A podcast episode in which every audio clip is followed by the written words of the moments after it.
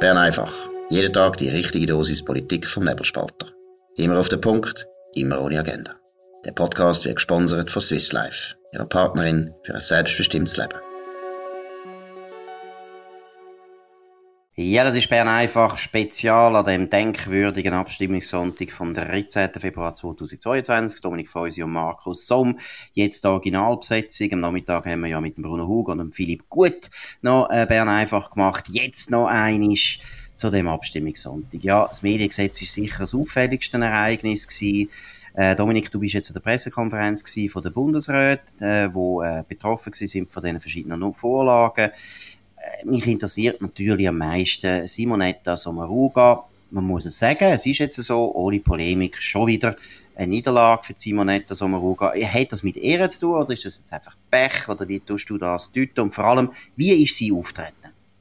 Ja, es sind drei Bundesräte auftreten, neben der Sommaruga auch der Uli Moore, der Alain Berset. Alle drei haben verloren an einem Sonntag. Das ist schon sehr speziell. Das hat's, äh, Im Fernsehen hat der Lukas Golder vom GFS Forschungsinstitut gesagt, das hätte es noch nie gegeben. Ähm, ich habe das jetzt nicht verifiziert. Es haben alle ein bisschen ein, ein ja, nicht so geschlagener Eindruck ist vielleicht übertrieben. Am lockersten ist sicher der Alain Berset. Ähm, Beide anderen, also sowohl der Uli Maurer wie Simonetta Sommaruga, haben betont, dass ja die Vorlagen wesentlich vom Parlament prägt worden sind. Äh, beim Uli Maurer stimmt das ein bisschen mehr. Dort ist es wirklich vom Parlament ausgegangen. Simonetta Sommaruga ist, hat möglichst sachlich das erläutert, äh, hat sich keine Emotionen hergegeben. Ähm, wenn du dich erinnerst, weißt du, Doris Leuter nach der Ablehnung von der Erhöhung von der Autobahnvignette, wo richtig hässlich war. Nein, das ist sie nicht. Ähm, gleichzeitig hat sie auch betont, dass eben das Geld hat eine Rolle gespielt und das Parlament hat ja die Summe, die man ausgibt, äh, verdoppelt und das ist eigentlich der Grund für das Nein.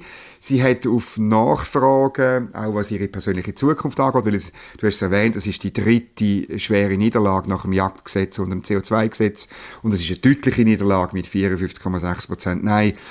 Äh, sie hat gesagt, dass sie jetzt einfach äh, äh ein Entscheid und den wir respektieren. Ähm, hat überhaupt nicht irgendwie äh, äh, einen, einen, frustrierten Eindruck gemacht. Aber gerade weil sie das einfach so ein bisschen abgewischt hat, so ein bisschen auf Teflon gemacht hat, ja, also ich bin fast sicher, ein bisschen, ein bisschen hängen bleiben tut es halt schon.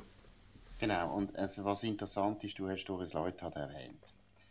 Ich meine, auch diese Vorlage ist ja eigentlich ähnlich wie das CO2-Gesetz eine Vorlage gewesen, wo Simonetta Sommaruga geerbt hat von ihrer mhm. Vorgängerin Doris Leuthard. Und ich meine, ich war dort dabei beim Medienverband, wo sie das angefangen haben zu äh, überlegen. Da war Doris Leuthard noch in Charge gewesen. Und es ist einfach eindeutig, die Vorstellung, mit den 30 Millionen Online-Förderung äh, macht man die Vorlage noch besser. Die kommt eindeutig aus ihrem, also Leuthard, aus dem Leuthard ihrer Küche. Das ist eine typische Doris Leuthard.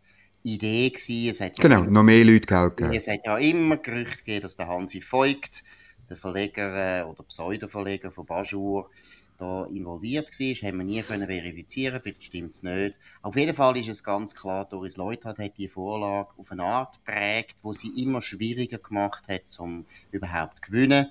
Von dem her ist Sommaruga da jetzt nicht einmal, muss man das nicht einmal so stark anlasten, aber mhm da, wo du jetzt gesagt hast, eben, dass sie doch relativ sehr gefasst, sehr beherrscht und so weiter, dass äh, zur Kenntnis genommen hat, ist schon auch ein bisschen das Problem, das ich immer mehr gesehen habe bei der Sommaruga, wenn man es eben gerade vergleicht mit der Doris Leuthard. Doris Leuthard ist natürlich eine geniale Wahlkämpferin gewesen und jetzt auch beim Mediengesetz hat halt Sommaruga eigentlich nicht, äh, wie soll ich sagen, die hat nicht eine wahnsinnige gute oder eine glückliche Hand gehabt, wie sie jetzt die Vorlage probiert hat zu verteidigen. Mm. Das glaube ich auch. Oder meine, sie ist ja, ja. die ganze Zeit mit dem gleichen Argument gefahren, mit den Lokalmedien, oder? Und sie hat vor den Medien jetzt betont, eben, dass ländliche Regionen in der Romandie und, im Tessin haben ja ähm, im Bewusstsein von der Tatsache von der Lokalmedien, die Geld bekommen, eher ja gestimmt. Aber das ist natürlich, weißt du, das ist ganz in einem kleinen Bereich. Und das knallharte Nein in den Landregionen, in der Ostschweiz, in der Zentralschweiz,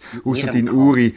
Oder? Ihr ja. Kanton. Ich meine, im Emmental, du hast es auch mitbekommen, der Tom Hermann heisst. Genau. Eine Gratiszeitung rausgibt im Emmental, wo sie kämpfen. Ich meine, die haben 90 Prozent Nein gehabt. Das ist Natürlich. wahnsinnig in den Ort. Und das zeigt ja das Argument von der Sommaruga, wo ihr eingeflüstert worden ist, wahrscheinlich von den Kampagnenberater, Farner und Roth. Das hat so nicht verfangen. Überhaupt nicht. Graubünden, wo Le Brumont, Ja, ja. Le Brumont, Le Brumont seit 30 Jahren herrscht und eigentlich das nicht schlecht gemacht hat, immer grosse Zustimmung gehabt, haben, haben sie verloren. Also da muss ich sagen, eben, das ist ein bisschen Tra Tra Tragödie von der Sommaruga, dass sie erstens dann fast ein bisschen stur ist, oder? Dass sie dann eigentlich das Argument einfach bis zum bitteren Ende bringt. Und sie wirkt halt schon sehr, äh, sehr zu diszipliniert wahrscheinlich, als dass sie die Leute wirklich die Herzen noch können gewinnen Sie ist nicht mehr, sie ist ja mal das gewesen, finde ich. Sie ist ja mal eine sehr populäre Politikerin gewesen. Irgendwo hat sie das verlo- verloren, die Gabe, denkt mir. Ja, das ist ein bisschen so und natürlich wird sie, ist klar, dass sie nicht vor den Medien jetzt ausbreitet, was für Gedanken, dass sie sich macht, aber man muss schon überlegen, oder? Ich meine, ähm, sie ist schon länger im Amt und äh, wenn sie jetzt, sagen wir, im Bereich von der Energie wirklich würde, würde nochmal das die, die Lösung, das grosse neue Paket, man muss ja faktisch die Energiestrategie 2050 äh, überdenken und neu bringen, oder? Das ist ein riesiger Kraftakt, da reden wir eher von fünf, sechs, sieben Jahren als nur vor zwei Jahren, also nur bis zum Ende von der Legislatur. Ihre Vorschläge bin ich bis jetzt so ein bisschen salamitaktisch mäßig und ein bisschen vor allem. Äh, das zeigt mir, dass da jemand eher amtsmüde ist und ich glaube einfach auch, also sie wird nicht einfach zurücktreten, aber es ist meiner Ansicht nach gut möglich, dass sie nach dieser Legislatur nicht mehr zur Verfügung steht. Habe ich auch ein bisschen das Gefühl, einfach rein von ihrem Alter her. Es ist ja, glaub, sie ist dann, glaube ich, 65 gewesen sogar. Und das Zweite, was ich noch gedacht habe, oder, jetzt gerade bei der Energiepolitik, Zeit spricht ja nicht für sie. Also umso länger dass es geht, umso mehr wird sich abzeichnen. Natürlich. dass wir ein riesen Problem haben mit der Stromproduktion. Physik Das heisst, schlägt zu. Ja, genau. Die Argumente von der Linken, von den Grünen werden immer schwächer. Und zwar jeden Tag. Jeden Tag wird es Vor allem im Winter. ja, absolut. Und von dem her, das weiss ja die Sommaruga auch, oder sie spürt es wahrscheinlich, oder ihre Leute spüren das. Das heisst, es wird immer schwieriger, eine neue energiepolitische Vorlage auszuarbeiten, die dann irgendwo mehrheitsfähig wäre. Also ich habe auch das Gefühl, und jetzt, das Mediengesetz, da bin ich jetzt ziemlich überzeugt, äh, das ist jetzt nicht gerade eine Herzensangelegenheit gewesen. Nein, nein. Muss man sagen, oder? Die Linke, also die SP hat ja schaurig Mühe gehabt. Und ich glaube, wenn wir jetzt das Ergebnis noch anschauen, äh, zum Beispiel Kanton Zürich, Kanton Bern und so weiter, da sieht man natürlich, ist es ein kräftiges Nein von den Agglomerationen und von der, von der Landbevölkerung, aber auch in der Stadt. Ja, ja, nicht hat's auch Nicht überzeugend. grosses Ja gegeben. Also die Mhm. SP-Leute sind eben selber auch nicht überzeugt gewesen, weil ja, ein Sommaruga mag ein Pietro Supino und ein Peter Wanner und ein. Michael Rini eben auch nicht so wahnsinnig. Und ja, also auch deshalb habe ich das Gefühl, die Niederlage ist vielleicht vielleicht für sie die weniger schlimme als das CO2-Gesetz. Das ist ganz brutal gewesen. Aber trotzdem, es wird die Amtsmüdigkeit vertiefen. Auch da hat sie auf die Frage von einem WOTS-Journalist, ja, man könnte ja jetzt die unbestrittenen Vorschläge, und er hat da damit Geld für den Presserat gemeint, Geld für die Ausbildung gemeint, äh, namentlich hat er die erwähnt, das könnte man ja schnell wieder bringen. Und Frau Sommaruga hat ziemlich klar gesagt, ja, es sei ja eigentlich kein einziger Teil von dieser Vorlage unbestritten gewesen, und ich habe wirklich das Gefühl, sie hat wenig Lust da ähm, nochmal einen Anlauf zu nehmen. Ähm, natürlich, äh, es läuft ja noch ähm, äh, eine Arbeit an einem Leistungsschutzrecht. Äh, ähm, also man will sozusagen Google und Facebook verpflichten, für ihre Werbeeinnahmen den Verlag ähm, etwas zu geben. Da ist angekündigt bis Ende Jahr eine Vernehmlassung. Also da läuft noch ein bisschen etwas. Aber ich glaube wirklich, sie hat sich jetzt einmal nicht, wie andere Bundesräte nach Niederlagen, so ein bisschen probiert rauszureden und wir kommen dann mit, mit einigen Teilen gerade wieder. Sondern äh, ich glaube, die Niederlage ist wirklich so für die linken Journalistinnen und Journalisten im Land. Es gibt kein Staatsgeld, ihr müsst ein Produkt machen, wo jemand kauft und zahlt. Ja, und das Leistungsschutzgesetz ist ja erstens etwas, wo eher bei der Karin Keller-Sutter den angesehen. Jawohl. Ihres Bier, also das hat Sommaruga eigentlich gar nicht äh, gross äh, zu kümmern. Und das Zweite ist, das ist mir heute aufgefallen, ich habe ja noch so ein Gespräch mit einem, dem Chefredakteur von Zürich.ch, das ist ja eines von diesen Online-Medien, wo eben gehofft hat, dass sie jetzt Staatsgeld bekommen. Und der hat zum Beispiel gesagt, er sei absolut gegen das Leistungsschutzgesetz, weil das helfe nur der grossen Verlag. Das heißt, das ist jetzt gerade auch nochmal eine Vorlage, wo sicher nicht die Linken wahnsinnig werden pushen. Da haben sie ihre eigene Klientel, wo das gar nicht will. Also ich bin auch absolut überzeugt, Mediengesetz, da läuft nichts mehr. Ich glaube auch bei den Verlagen ist die Lust total klein, gerade die grossen Das glaube ich auch. können sich nicht noch einmal exponieren. Das ist für sie eine absolut bittere Niederlage, dass sie so äh, merken, hey, nur noch etwa 40 Prozent von der Schweizer Bevölkerung und in der Deutschschweiz ist es noch höher, hat überhaupt Medien irgendwo gern, die privaten Medien. Für mich ist das, also ich glaube, es ist eine katastrophale äh, Einsicht, wo jetzt da die grossen Verleger haben müssen entgegennehmen in dem Sinn glaube ich, es läuft nichts mehr, das ist fertig. Jetzt gehen wir zu einem anderen wichtigen Thema in der grössten Stadt von, von äh, der Schweiz, nämlich Zürich, sind Wahlen gewesen, Gemeinderatswahlen und Stadtratswahlen. Ja, was sind da die wichtigsten Erkenntnisse, Dominik? Ja, vielleicht ähm, zuerst äh, zur äh, Exekutive. Ähm, der äh, Michael Baumer, FDP, wo man als Wackelkandidat angeschaut hat, hat es geschafft, ganz knapp kommt er wieder rein in die Regierung von der Stadt. Er macht äh, 42.007 Stimmen. Der Kontrahent ist äh, nicht etwa der grüne äh, ähm, Nobody gewesen, sondern der Walter Angst, ein alter Kommunist, auch alt, äh, geliebt und gefürchtet und auf seine Art auch sympathisch. Er hat 40.802 Stimmen gemacht, also äh, nur äh, 1.200 Stimmen weniger, sehr knapp wieder drin. Das bedeutet, ähm, dass äh, die AL ihren Sitz äh, verliert. Das bedeutet, äh, die SP hat ihre Kandidatin Simon Brander reingebracht. Also die SP wird vier Sitze haben, die Grünen zwei, die Grünliberalen einen und die FDP zwei. Das ist, das ist in der Regierung. In der im Parlament sieht es so aus, dass SP, Grüne und alternative Listen ganz knapp mit 63 Sitzen haben, also eine knappe Mehrheit, 63 von 125. Aber interessant sind die Wähleranteile. Die SP verliert 4,2 Prozent. Das ist ein äh, von, von, von über 32 Prozent auf nur 28,5 Prozent. Die FDP gewinnt, die Grünen gewinnen 2%, Grünliberal 2,4%. Also man sieht so ein bisschen, Grüne und Grünliberale gewinnen äh, ein bisschen etwa das, was die SP verloren hat. Die FDP gewinnt, die SVP verliert, die alternative Liste verliert. Äh, die Mitte ist wieder da, mit einem Plus von 0,6 Prozent schafft sie es wieder ins Parlament und die EVP verliert ganz wenig.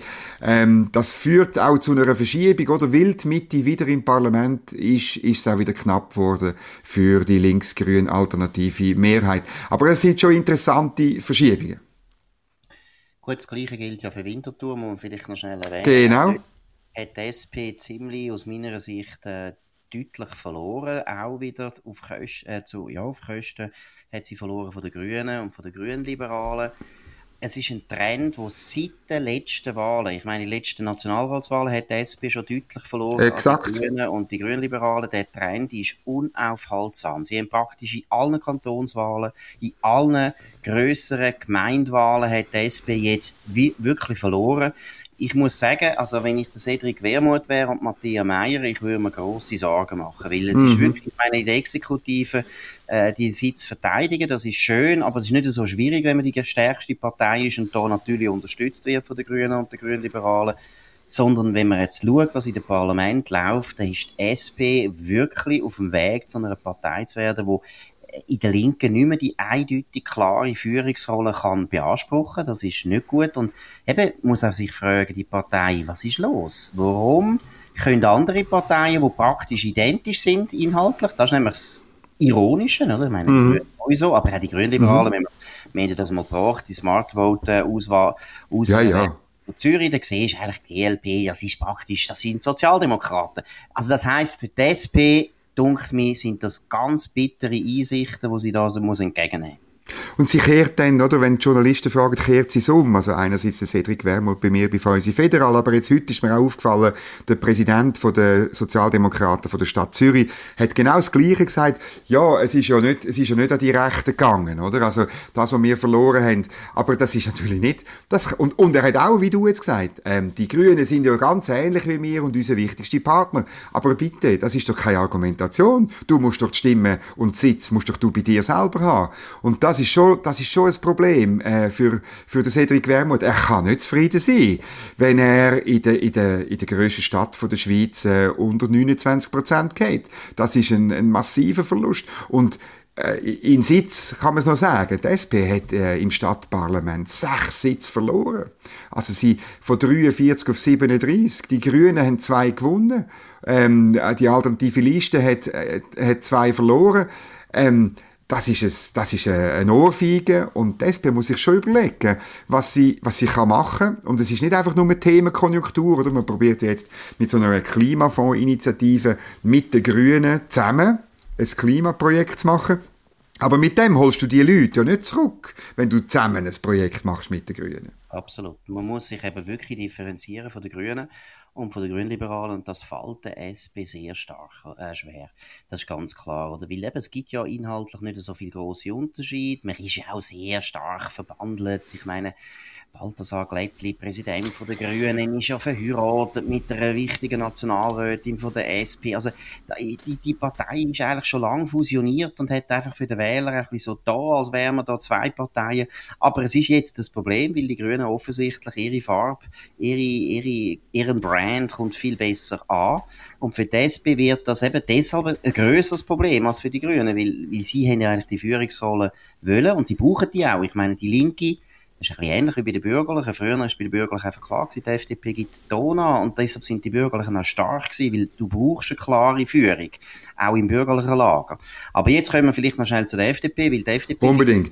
ganz interessant, oder? Sie haben nämlich im Parlament, in der Parlamentswahl in Zürich, haben sie zugelegt, Jetzt kann man sagen, das ist jetzt schon mal der Thierry Burkhardt-Effekt, oder? Das ist jetzt schon mal der Erfolg von einem neuen bürgerlichen, eindeutig bürgerlichen Parteipräsident. Und in der Exekutive ist der Herr Baumer fast rausgefallen. Ich habe es ja schon gesagt, ich hätte das nicht so schlimm gefunden. Ich gebe jetzt zu, ehrlich, wichtig, Bist gemein. Drei Sitze haben. Nein, aber ich finde, der Baumer ist unglaublich opportunistisch gewesen. So kurz vor der Wahl hat er schnell einen Thierry Burkhardt schnell den Dolch in den Rücken hineingedrückt und so und gesagt, Atomfrage, da geht gar nicht, was der Thierry Burkhardt da macht, obwohl er als Stadtrat ist gar nicht betroffen. Es geht dann eigentlich überhaupt nichts an. Er hat auf der nationalen Ebene nichts zu sagen in dem Sinn hätte er es verdient, er wäre abgewählt worden. Aber es ist jetzt noch, jetzt geht mal abgesehen von der persönlichen Rage, die da ein bisschen rauskommt bei mir. Offensichtlich. Ja, das, der regt mich auf, weil das ist der Grund, warum die FDP in den letzten Jahren so total kaputt gegangen ist, weil es einfach immer wieder Leute gegeben hat, die sich persönlich profiliert haben auf Kosten von der ganzen Partei. Es ist doch einfach klar, selbst wenn ich ein Linksfreisinniger bin, ist doch einfach klar, der Terry Burkhardt ist der neue Präsident. Und wenn wir Erfolg wollen haben, dann müssen wir jetzt geschlossen sein. Und dann müssen wir jetzt den einfach unterstützen. Und der Herr Baumer, der das Gefühl hat, er könnte jetzt noch schnell in den Wahlen dadurch Punkte, hat fast noch verloren, wäre fast noch rausgefallen. Das zeigt ja eigentlich FDP, ihr müsst nicht die Grünliberalen imitieren. Das bringt gar nichts. Die ja, das sind ja im linken Lager sind der dritte SP. Das braucht es mhm. nicht. Das ist überhaupt nicht der Weg zum Erfolg. Und in dem Sinn würde ich auch noch schnell etwas sagen zu gestern, oder vielleicht sagst du mal zuerst, die Delegiertenversammlung gestern von der FDP ist ja sehr erfreulich ausgegangen aus unserer Sicht. Ja, es ist erfreulich, weil, weil sich letztlich der Thierry Burkhardt durchgesetzt hat. Man hat dann zwar den Satz noch ein bisschen, noch ein bisschen verändert, aber es ist klar, ähm, die FDP distanziert sich von ihrem Beschluss von 2017 dass man die Energiestrategie mit einem Technologieverbot im Energiegesetz äh, von Atomenergie äh, will. Das hat man sich verabschiedet gestern. Man ist wieder im Lager von denen, die sagen, egal welche Technologie, wir wollen Strom produzieren, wir wollen viel Strom im eigenen Land produzieren, wir wollen sie auch mit Atomstrom machen, äh, wenn sie sicher ist, selbstverständlich, das versteht sich von selber. Und ähm, das finde ich welcome back, ich finde es gut. Absolut. Und man muss auch mal sagen, eben, ich finde, Thierry Burkhardt hat sich da durchgesetzt, du sagst es, und zwar finde ich mit Bravour. Er hat das raffiniert gemacht, taktisch sehr, äh, sehr klug. Er hätte eigentlich seine Gegner sehr gut ausgespielt. hat meiner Meinung nach ein kleines Kompromiss gemacht, wo ja, ja. Nicht, nicht, nicht das muss man nicht bei dir. Das ist einfach formal wichtig für die Gegner, dass sie das Gesicht wahren können. Ja, Aber ja. nachher hat der Kopfendeckel einstimmig äh, ein Jahr Fast. bekommen. Für was, oder? Ein Technologieverbot gibt's jetzt für den Freisinn nicht mehr. Das ist mir ganz wichtig gewesen. Und bei allen diesen Nebensätzen, die sie jetzt noch geschrieben haben, das Entscheidende ist doch das. Sie sagen selber, wenn der Bedarf da ist, wenn es dringend ist, wenn äh, die Sicherheit gewährleistet ist, das ist ja selbstverständlich in der Schweiz, was haben die Leute eigentlich das Gefühl, dass wir Atomkraftwerke ja, ja. gebaut haben vor zehn Jahren, wo jetzt gerade für, in die Luft fliegen. werden, so ein hoher Seich, aber es heisst einfach nichts, das ist nur für dumme Leute, damit die das Gefühl haben, wir haben jetzt gleich gewonnen, aber eigentlich ist klar, das, äh, die FDP sagt, wenn der Bedarf wieder da ist, wenn wir eine Strommangellage können sehen, dann müssen wir wieder AKWs haben. Und das ist das Entscheidende. Das ist das Entscheidende. Jetzt haben wir zwei bürgerliche Parteien, Mitte wird auch bald noch kommen. Gerhard Pfister ist ja ein alter Freund von der Atomkraftwerk immer schon gewesen. Also ich bin ziemlich zuversichtlich, dass wir bald wieder eine Mehrheit haben, eine bürgerliche Mehrheit, wo die Atomkraftwerke wieder will. Und ich muss einfach sagen, wir brauchen es. Wir können auf die nicht verzichten, sonst kommen wir in einen Strommangel rein.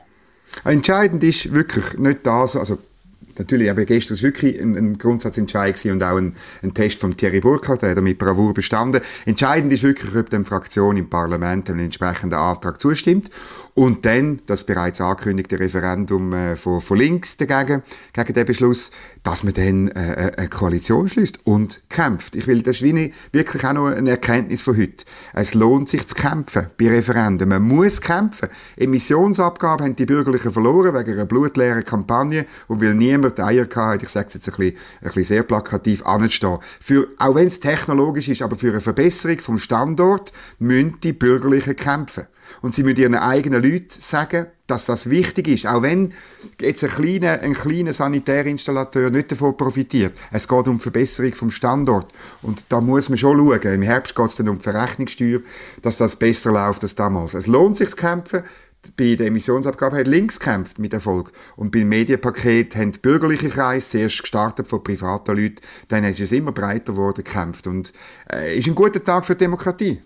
Absolut. Und vielleicht noch ein Punkt äh, zum letzten wegen der Emissionsabgabe, weil das ist wirklich, muss ich jetzt einmal sagen, das ist eine bittere Niederlage, das ist eine ja. brutale Niederlage, das ist ein schlechtes Zeichen. Das ist eine ideologische Niederlage auch, oder? Genau. Warum ist es so ein schlechtes Zeichen? Es zeigt eigentlich, wir können im Bund die Steuern gar nicht mehr senken. Nie mehr. Nie mehr. Wir bringen das beim Volk nicht mehr durch. Und das ist eine Katastrophe. Und warum ist es? Und das ist die zweite Katastrophe. Und obwohl die Kampagne ja vom Gewerbeverbund äh, Verband gemacht worden ist und vom Gregor Rutz im Büro absolut unfähig hat er das gemacht, muss ich, Entschuldigung, muss ich einfach sagen, hat er nicht gut gemacht, der Gregor Rutz, der sonst ein fähiger, fähiger Mann ist. Aber das ist nicht gut gewesen.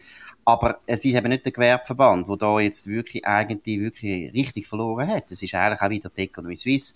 Weil es ist heute in der Schweiz offensichtlich möglich, wenn du einfach hetzisch gegen die grossen Konzerne in dem Land, dann gewünscht du eine Abstimmung. Das ist das, und das finde ich, da müsste sich auch die Economy Suisse unglaublich ja, ja. stark Gedanken machen. Das ist ein riesen Problem. Sobald die Linken sagen, die grossen Konzerne profitieren, dann stimmen alle Schweizer, nicht nur die Linken, auch ein grosser Teil vom bürgerlichen Lager gegen die grossen Konzerne. Genau. Das muss nicht zu denken geben und ist schlecht für unser Land. Wir brauchen die grossen Konzerne, die sind super, die sind die absoluten Wachstumsmotoren von dem Land, in der Forschung, was Spitzenforschung betrifft, aber auch was den Export betrifft.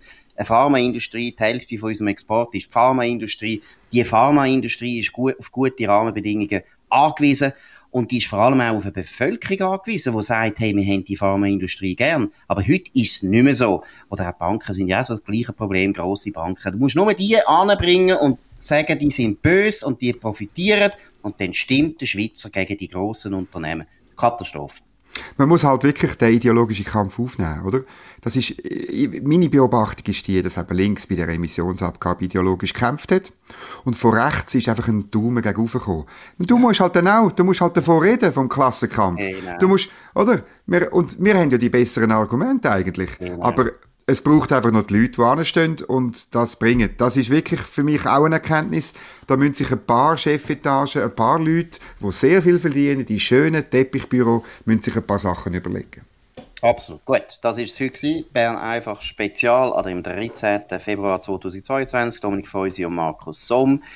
An dem Abstimmungssonntag, wo recht viel entschieden worden ist. Sehr interessante Ergebnisse. Nicht alle haben uns gefreut, aber das Mediengesetz, ich wiederhole es noch einmal, ist Wunderbar. eine gute Nachricht für unsere Pressefreiheit. Auch der Nebelspalter wird von dem profitieren. Danke für eure Aufmerksamkeit, danke für eure Unterstützung, weil ich bin ja überzeugt, ihr habt alle richtig gestimmt. Das ist okay. Und wir tun uns gern wieder auch bessern. Wir tun nicht mehr so viele Abstimmungsparolen. genau. Verständlich. Nein, nein, aber tun uns abonnieren auf nebelspalter.ch, tun uns loben oder tadeln oder kritisieren, vor allem weiterempfehlen. Wir wünschen noch einen schönen Abend. Wir hören uns wieder morgen zur gleichen Zeit auf dem gleichen Kanal ab der 5. Danke. Das war Bern einfach, immer auf den Punkt, immer ohne Agenda. Gesponsert von Swiss Life, ihrer Partnerin für ein selbstbestimmtes Leben.